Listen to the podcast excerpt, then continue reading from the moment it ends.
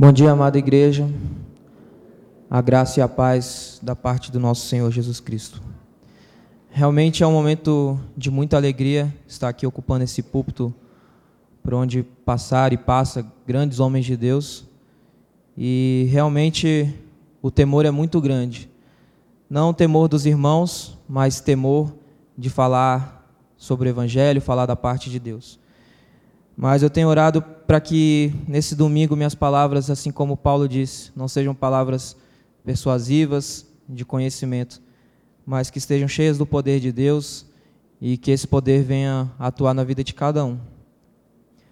Meus irmãos, há algum tempo atrás tivemos uma série sobre jargões evangélicos. Eu lembro que o Pena falou aqui muito, muito bem. E ele falou sobre alguns jargões. E e é muito fácil para a gente falar alguns jargões sem entender, né? E o que eu quero falar é que esses jargões precisam ser muito bem entendidos, porque o que a gente fala realmente tem, um, tem uma relevância muito grande. E principalmente quando a gente fala glória a Deus, uma expressão tão, tão bonita, que a gente deve falar mesmo, deve falar em tudo, mas que a gente precisa realmente entender o que está por trás disso.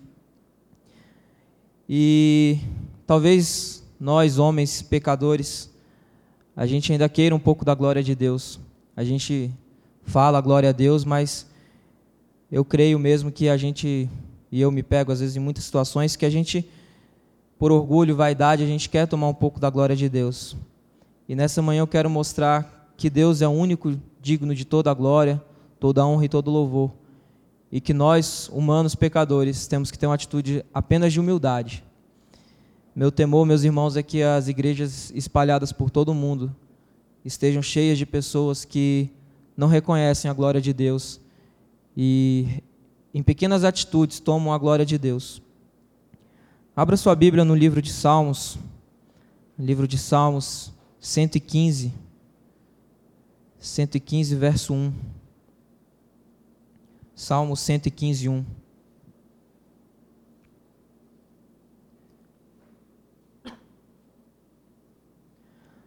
Palavra do Senhor diz assim: Não a nós, Senhor, não a nós, mas ao teu nome da glória, por amor da tua misericórdia e da tua fidelidade.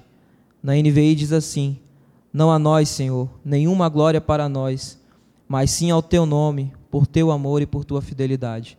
Vamos orar mais uma vez? Senhor Deus, eu te peço agora, Pai, misericórdia pela minha vida, Senhor. Eu sei, Pai, reconheço que não sou capaz, Deus, de trazer a tua palavra, Deus. Mas eu suplico pela tua misericórdia, Deus, que o Senhor me use aqui nessa manhã, Pai. E que esse versículo venha ficar marcado no coração de cada um, Pai. Que essa palavra toque nos corações, Deus, e traga mudança de vida, Senhor. Obrigado por tudo, Senhor. Conduz esse momento no nome de Jesus. Amém. Meus irmãos, quando o salmista escreveu isso, o povo de Deus passava por uma época muito boa. Eles tinham acabado de sair do exílio, eles estavam numa época de felicidade, porém eles estavam passando por uma provação muito grande aliás, por duas provações. O povo pagão daquela época estava zombando deles. E os dois motivos era que já não era mais visto milagres como antigamente. Vamos dizer que Deus tinha dado um tempo, não milagres que a gente vê, né, como o fato de você acordar toda manhã, isso já é um milagre de Deus, mas que eu quero dizer é que o povo zombava porque já não era mais visto o mar se abrindo, né, coisas desse tipo, grandiosas. E esse era o primeiro motivo. O segundo motivo era que aqueles milagres que Deus tinha feito, o povo pagão já começava a rejeitar. Eles não acreditavam, diziam que aquilo era falso, que aquilo não pertencia a Deus. E o povo de Deus passava por essa grande provação, apesar da alegria. E talvez inconformado com isso, o salmista escreve e pede uma providência de Deus. E ele escreve: Não a nós, Senhor, não a nós, mas ao teu nome da glória, por amor da tua misericórdia e da tua fidelidade. Eu quero me prender a essa atitude do salmista, de reconhecer que tudo é para Deus, que nós humanos realmente não somos nada comparado à glória de Deus. E a primeira parte desse versículo diz assim: Não a nós, Senhor, não a nós, ou não a nós nenhuma glória para nós. Naquela época, o povo de Deus era bem definido, né? era diferente de hoje, que temos irmãos espalhados por várias partes do mundo, e graças a Deus por isso.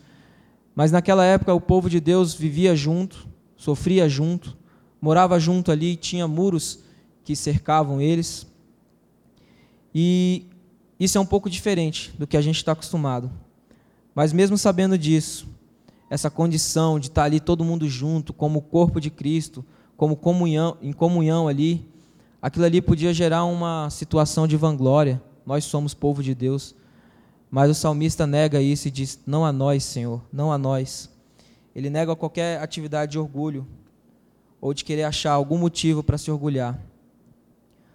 Talvez hoje vale a pena você refletir um pouco sobre a sua vida, sobre a oração, sobre orações que você tem feito.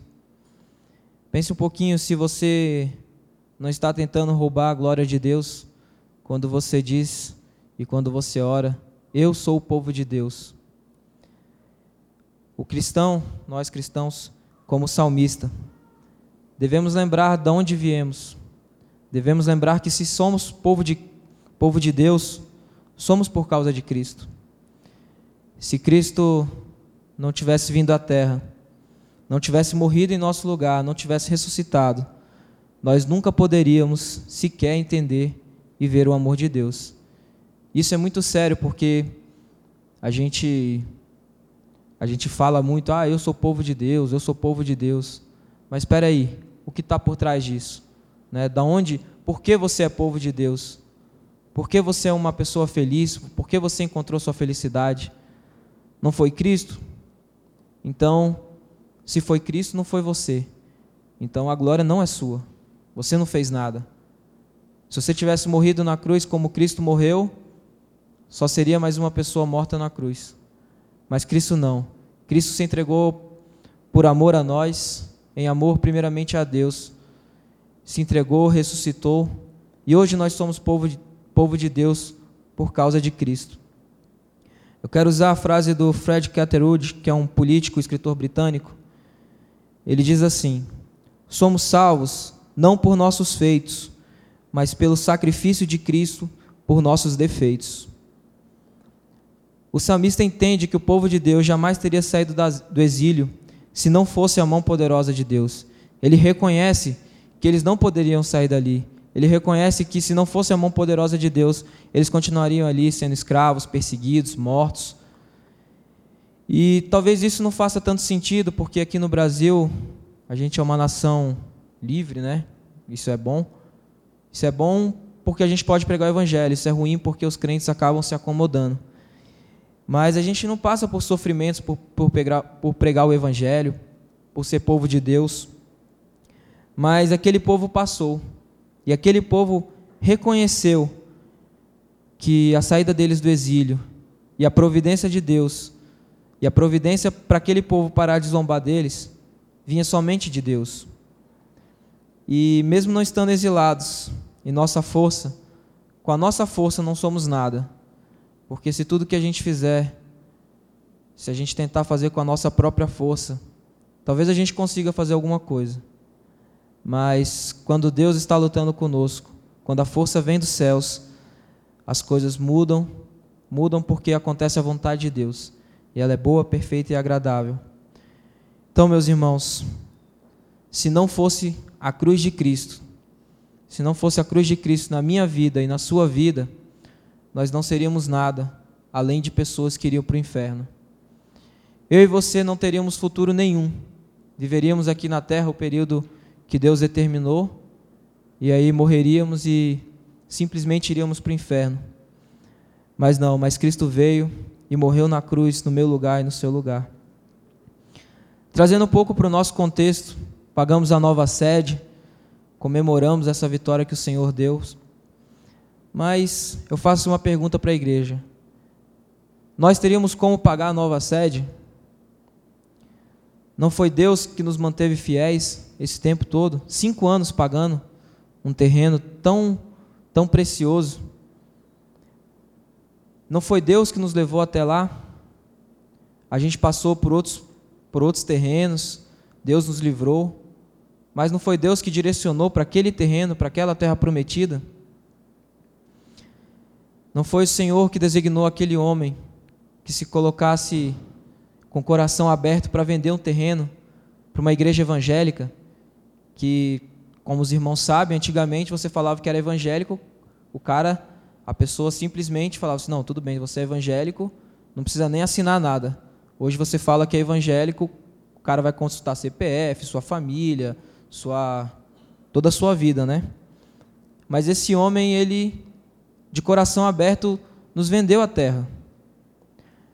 Então, mais um motivo para a gente dizer: não a nós, Senhor, não a nós. Eu continuo com um questionamento. Você que está sentado no banco, a sua saúde vem de você mesmo? Por acaso, se Deus quiser que você seja tomado por uma doença, você não vai ser tomado?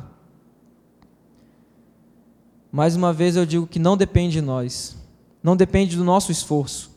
É claro que se você comer pizza todo dia, fritura, você vai entrar com um problema de saúde porque Deus também não é incoerente. Ele colocou as coisas no lugar e para ser seguidas. Mas eu quero frisar mais uma vez que tudo que temos pertence a Deus. Tudo que temos vem do amor de Deus. Nós, em nossa força, não somos nada. Por isso o salmista entende: não a nós, Senhor, nenhuma glória para nós, ou não a nós, Senhor, não a nós. Essa negação, essa, essa vontade de dizer: Senhor, não somos nada sem Ti. Isso deve estar presente no coração de cada um irmão aqui. A gente precisa entender que Deus fez tudo, Deus fez a obra. Nós só precisamos seguir os caminhos de Deus. A palavra de Deus diz que nem um fio de cabelo da nossa cabeça cai sem a permissão dele.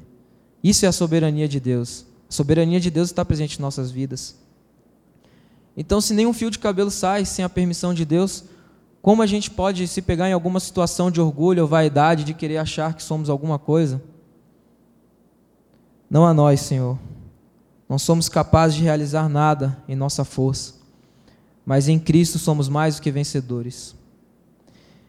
E o versículo continua: mas ao teu nome da glória. Meus irmãos, apenas numa ilustração, quando fazemos uma associação de ideias e palavras, quando pensamos na palavra bola, todo mundo na sua cabeça imagina aquele objeto que se chama bola. Essa é uma associação direta que a gente faz com coisas conhecidas, né? Mas se eu falar para os irmãos, Deus, Tente fazer essa, essa associação. Quando você fala a Deus, aí você para e pensa: Deus, calma aí. Tem muita coisa. Você não consegue parar e pensar numa simples coisa como é uma bola. Mas eu quero dizer que Deus é sinônimo de grandeza. Deus é sinônimo de infinito. Deus é sinônimo de glória. E quando o salmista afirma: ao seu nome da glória. Ele diz: Deus, tudo que o Senhor é, todos os seus atributos, sua santidade, sua grandeza, com tudo isso, a glória deve ser dada somente a você. É isso, irmãos. É o nome da glória. O nome de Deus é o nome da glória. Mas eu quero dizer que um dos atributos de Deus é que Ele é toda a glória. Ele não é a glória, Ele é toda a glória. James Blanchard, um pensador, eu não lembro o século, ele diz que o nome de Deus nada mais é do que o seu próprio caráter revelado. E o caráter de Deus é o caráter da glória, é um caráter de glória, um, cará um caráter de, de grandeza. E Jesus Cristo, o Filho, o Filho de Deus, veio à terra exatamente para isso, para glorificar o nome de Deus. Jesus Cristo veio aqui para fazer uma obra de glorif para glorificar o nome de Deus. E mesmo o salmista não, não, não estava vivendo nessa época que a gente já sabia de Cristo, ele entende isso. O plano de Deus já, já estava concre concretizado muito antes disso. E Jesus mesmo ele veio para servir, ele veio para glorificar o nome do Pai dele. E a gente entende isso, que a glória não é o homem, mas a Deus. E Jesus Cristo veio para isso. Jesus, o nosso grande mestre, nosso grande Salvador, veio para glorificar o nome do seu Pai. Meus irmãos, isso isso nos traz uma condição um pouco delicada. Se Jesus Cristo, sendo Deus, veio para glorificar o Pai dele, quanto mais nós pecadores. Se a gente vive nessa terra, mas a gente não reconhece que o nome de Deus é o nome da glória, algo muito sério na nossa vida espiritual está acontecendo. Se a gente pensa que um título pode nos dar glória, se alguém te chama de doutor e você acha que esse título é algo grandioso, meu irmão, você está enganado. Se o título de pastor te gera um sentimento de orgulho, é bom você rever seus conceitos. Se o seu dinheiro, se você acha que você passou no concurso público e agora você está muito bem financeiramente, isso te gera orgulho, eu afirmo que é melhor você se entender com Deus ou então você pedir demissão mesmo. Porque é muito melhor você estar bem com Deus do que estar ganhando um salário cheio de riquezas e não estar lembrando qual é o nome da glória, de onde veio isso. Deus, Jesus é esse nome da glória. É o nome de Jesus que nos salva. É confessando o nome de Jesus que somos salvos. A palavra de Deus diz em Atos 4,12 que não há salvação em nenhum outro, pois debaixo do céu não há nenhum outro nome dado aos homens pelo qual devemos ser salvos. Meu irmão, o seu nome pode salvar alguém? Não é o nome de Jesus? Não é a obra de Jesus que nos salva? Esse é o nome da glória. Jesus, Deus, eles são a trindade, é a própria glória. É pela glória do nome de Jesus que fomos justificados, fomos feitos justos perante, perante Deus. E é por esse nome que seremos glorificados. Não apenas justificados, mas teremos a plena confiança que estaremos nos braços do Pai assim que deixarmos essa terra. É por esse nome que fomos chamados das trevas para a maravilhosa luz. Então, toda a glória a Deus, pois Ele é a própria glória. E aí, voltando àquele assunto de associação de ideias e palavras. Faça agora você mesmo uma associação de ideias e palavras. Quando você pensa na palavra, na palavra glória, o que vem à sua cabeça? Vem talvez tudo que você conquistou aqui na terra, a sua seu apartamento, seu carro. Talvez venha outras coisas. E até coisas boas, não são coisas ruins. Mas eu quero dizer que a palavra glória significa apenas uma coisa. A palavra glória significa Deus. Significa o Deus amoroso, o Deus que nos chamou, o Deus que nos salvou, o Deus que veio à terra para morrer no meu e no seu lugar, o Deus que sofreu toda a dor possível por amor a um povo, por amor à justiça. Esse é o nome da glória. O nome de Deus é o nome da glória. E aí o versículo continua: Por amor da tua misericórdia. Meu irmão, o que significa isso? Essa expressão é usada várias vezes na Bíblia, não só aqui, numa pesquisa simples, você vai ver que esse versículo aparece várias vezes. Na NVI, ela traduz apenas por teu amor, como amor, né? Porém, essa tradução da, da Bíblia Almeida, eu creio que é a mais completa, que ele diz: por amor da tua misericórdia. Por amor da tua misericórdia é uma referência à graça Amor da misericórdia, olha só que coisa mais profunda. O amor da misericórdia de Deus. O salmista entende que tudo que temos vem do amor de Deus. Tudo que nós temos hoje vem porque Deus nos ama. Se Deus nos amasse, por que, que Ele nos daria tantas bênçãos, né? Então, ele entende que aquele povo só poderia ser salvo daquelas, daquela zombaria, daquela, daquele momento de provação, pelo amor de Deus, por amor de Deus aquele povo. E somente a misericórdia graciosa de Deus era suficiente naquele momento.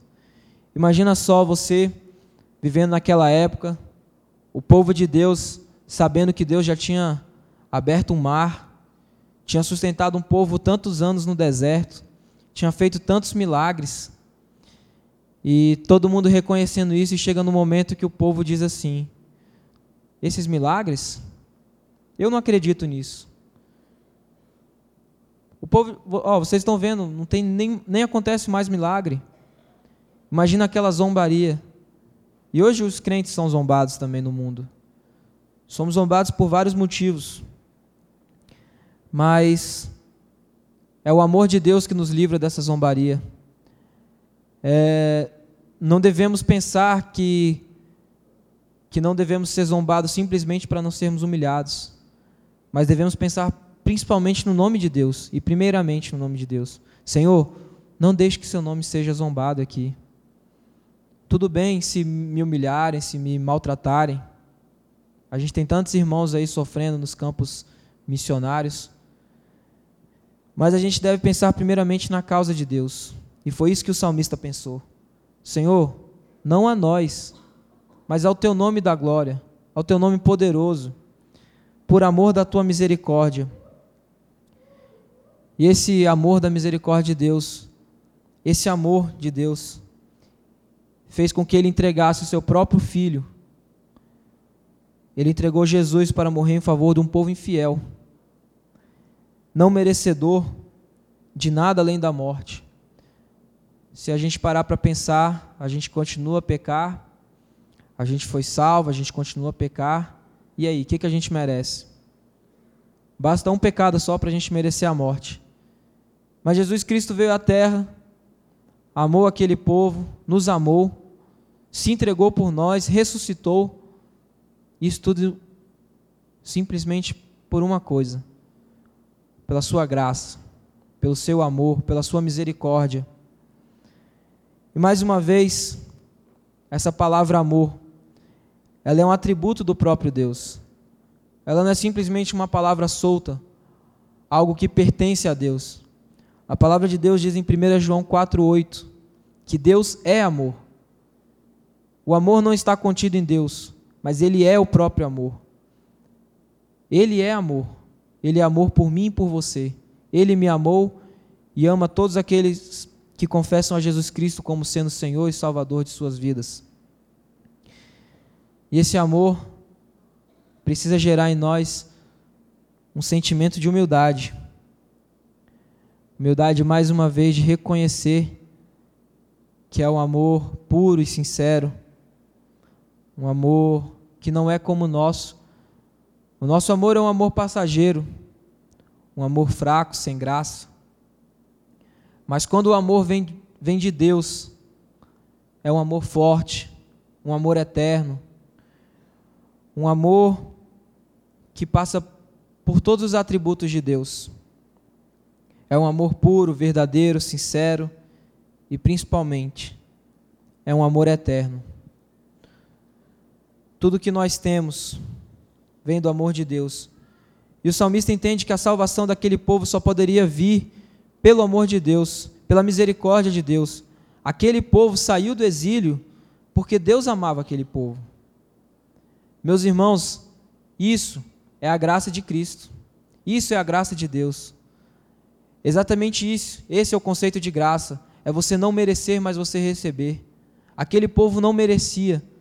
Quantos, daquele, quantos daqueles que estavam ali não continuavam a adorar ídolos, não continuavam a não ter fé em Cristo, não ter fé em Deus.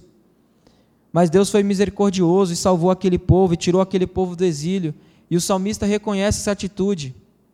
Ele reconhece a misericórdia de Deus. E você tem que lembrar que você saiu do exílio. Você saiu do exílio do pecado, você saiu das trevas, Cristo te libertou das trevas e trouxe para a maravilhosa luz dele, simplesmente pela graça dele.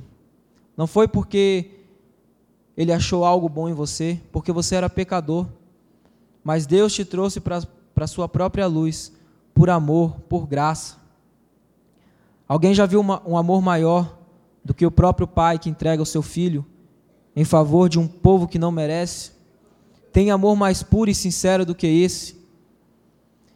Meus irmãos, eu quero que uma coisa fique no coração de cada um. Cristo é a expressão exata do amor que glorifica a Deus.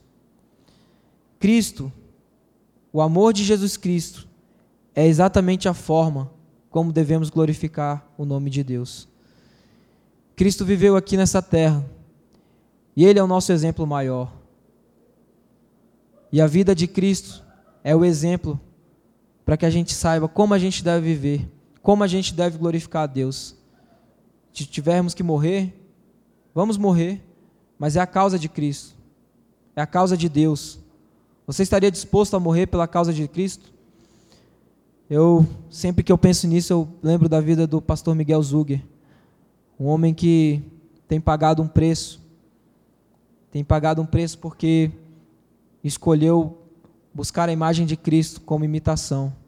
E tem vivido tão distante, sendo humilhado, sofrendo, mas reconhecendo o amor de Deus em pequenas coisas. O amor de Deus não se revela só quando ganhamos um apartamento ou quando temos uma bênção. Mas o amor de Deus se revela também na provação. O amor de Deus se revela quando quando entendemos que o mais importante é fazer a vontade de Deus, seja ela qual for, mesmo que haja sofrimento. Esse é o amor. Cristo sofreu, Cristo foi crucificado, foi pregado numa cruz. Imagina que dor terrível. Mas ele entendeu que a vontade de Deus era mais importante. E Cristo é a expressão exata do amor que glorifica a Deus. Que tenhamos em Cristo a imitação perfeita. Que estejamos com o coração mesmo buscando imitar Cristo, para que a gente reconheça o amor de Deus, que a gente veja na obra de Cristo o amor de Deus. E aí o versículo continua: e da tua fidelidade, esse finalzinho. Meus irmãos, o salmista já entendeu a condição humana, já entendeu a condição humana de pecadores, não merecedores da graça de Deus. Ele entendeu a majestade de Deus, entendeu que aquela salvação, que aquela saída do exílio não foi pela força deles, mas foi pela obra de Deus.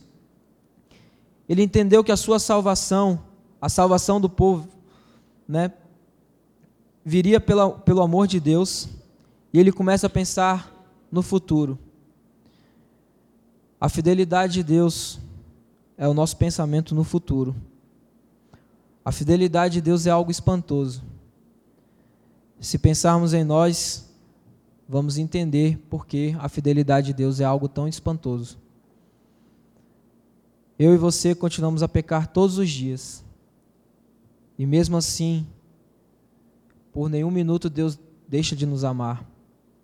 Como disse Philip Yancey, Deus não nos ama mais nem menos. Deus nos ama. E quando Cristo morreu em nosso lugar, como eu já havia dito, fomos justificados. E essa palavra justificado significa fomos feitos justos perante, perante Deus. É como se Deus olhasse para nós e visse a imagem de Cristo. Portanto, meus irmãos, não há pecado que possa nos separar do amor de Cristo. É lógico que quando nos entregamos a Cristo, há o arrependimento, a confissão e há uma mudança de vida. Não vamos continuar pecando e porque estamos debaixo da graça, vamos continuar vivendo essa vida de pecado. Mas é necessário uma mudança de vida, é necessário confissão de pecados, é necessário o arrependimento. O salmista, talvez orando naquele momento, entende que é através da fidelidade de Deus que o povo poderia ser salvo dos pagãos que zombavam. E trazendo para o nosso contexto, a nossa salvação, a nossa eternidade, o fato de continuarmos sendo fiéis e se morrermos aqui na terra, temos a confiança de que estaremos no céu, nada mais é do que uma fidelidade em Deus. Porque Deus é fiel para nos manter com Ele até a eternidade, durante toda a eternidade. Então, a nossa salvação, a nossa confiança está na fidelidade de Deus. Tudo que esperamos quando pensamos no futuro vem da fidelidade de Deus. Todo o futuro do, dos crentes, da igreja do Senhor, vem da fidelidade de Deus. É através da morte de Cristo que o nosso futuro está garantido no céu. A morte de Cristo, a gente precisa entender ela bem a fundo, porque há um problema muito grande de falta de certeza da salvação. Muitos irmãos têm vivido com essa dúvida: será que eu vou perder a salvação daqui a um mês? Poxa, eu me converti, mas e o futuro? Se eu continuar pecando?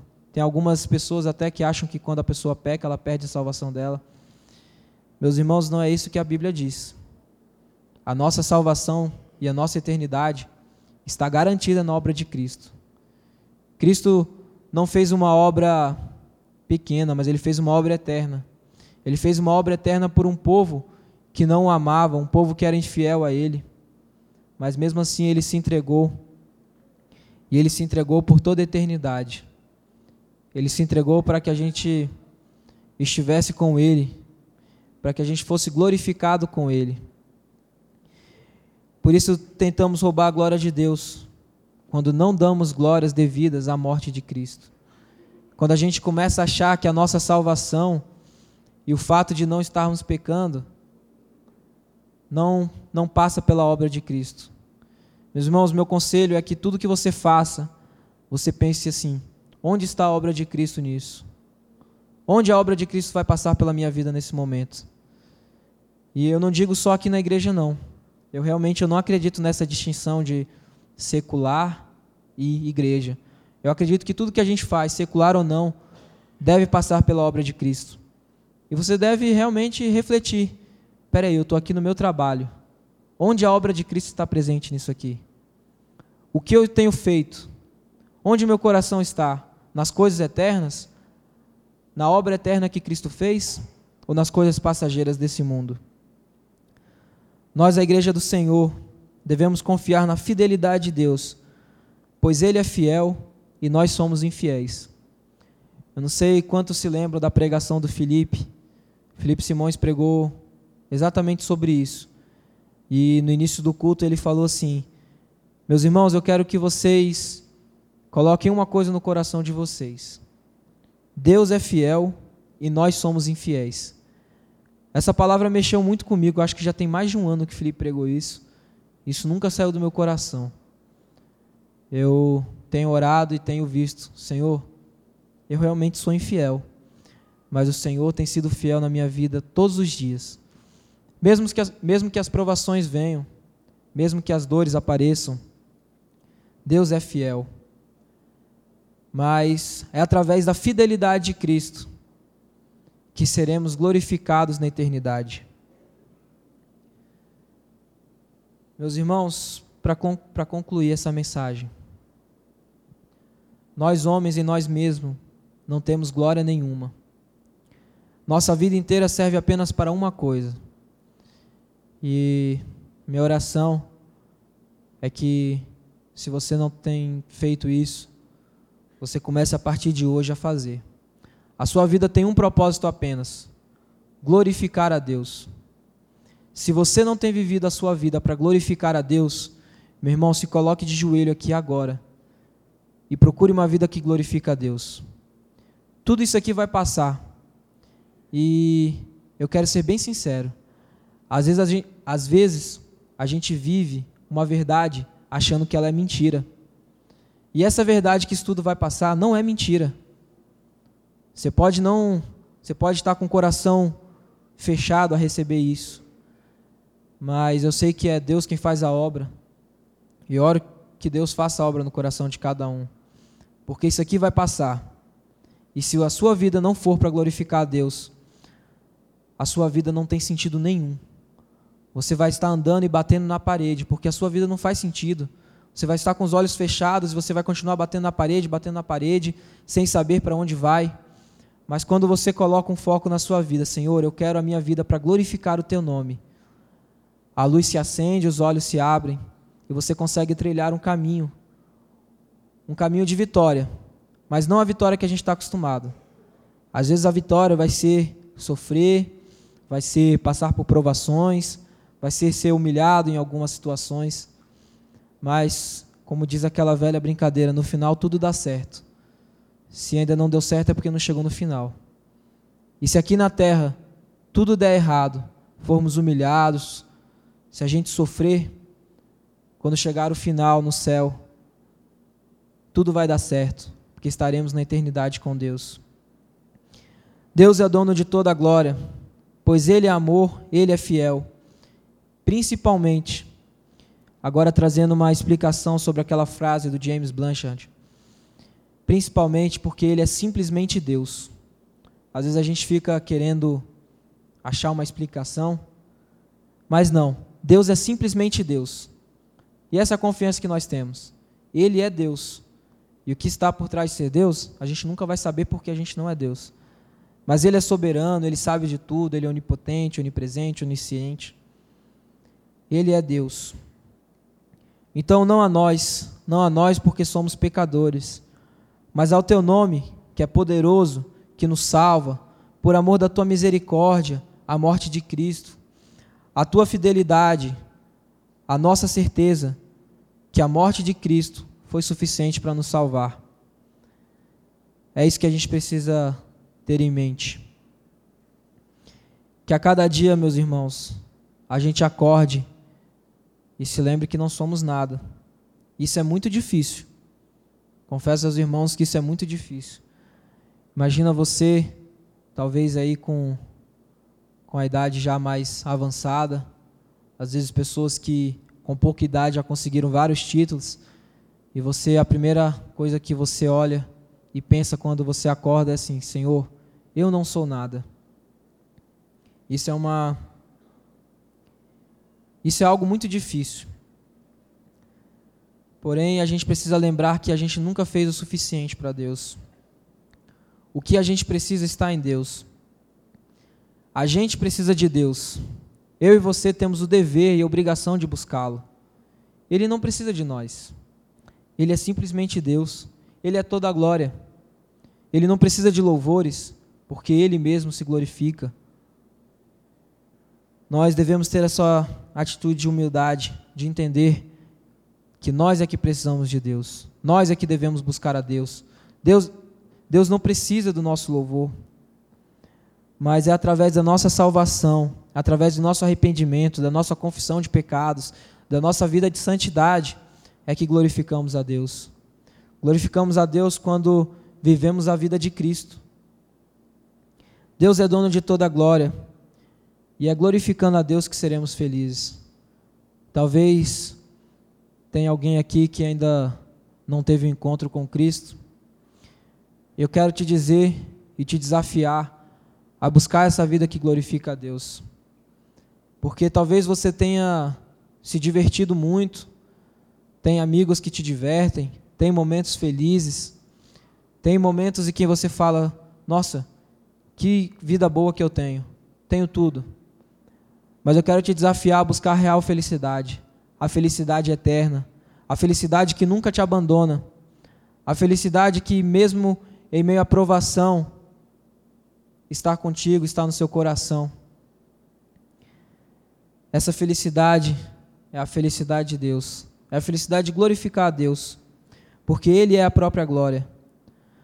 Nós, seres humanos finitos e pecadores, temos, através da graça, o privilégio, eu quero deixar isso bem claro, nós temos o privilégio de glorificar a Deus.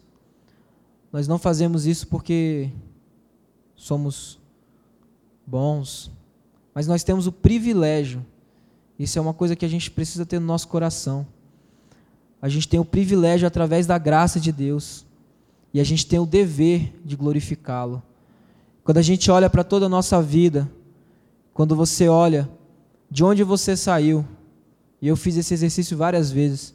Quando eu olho para a minha vida antes de Cristo, eu vejo a minha vida depois que eu tive um encontro real com Cristo. Eu não tenho como não glorificar a Deus. Eu seria incoerente demais. Eu seria um louco se eu não entregasse a minha vida totalmente para a obra de Deus. Eu decidi fazer isso e realmente é muito difícil. Mas orei e falei: Senhor, não tem sentido eu viver a minha vida se não for totalmente para a tua obra. Se eu estivesse aqui na terra para fazer outra coisa, eu não seria feliz. Mas eu me coloco perante o teu nome, perante a tua presença, para glorificar o seu nome, seja qual for a situação. Talvez muitos irmãos vão ter trabalho, vão fazer outras coisas, mas Deus me comissionou para isso e eu tenho o privilégio de glorificar o nome dele através disso. Para encerrar, a palavra de Deus diz em Romanos 11:36: Pois dele, por ele e para ele são todas as coisas. A ele seja a glória para sempre. Amém. Que Deus abençoe a vida de cada um e que realmente esse versículo fique no coração de cada um. Não a nós, Senhor, não a nós, mas ao teu nome da glória, por amor da tua misericórdia e da tua fidelidade. Que você saia daqui com o coração humilde. E eu peço mesmo, irmãos, que vocês, onde quer que vocês estejam, tudo que você vai fazer, você pense primeiro nisso. Senhor, não a mim, mas ao teu nome da glória por amor da tua misericórdia e da tua fidelidade. Pense nisso, reflita nisso e principalmente se coloque diante de Deus, porque Ele fez a obra. Cristo fez a obra em favor de todos nós. E a fidelidade dele é eterna.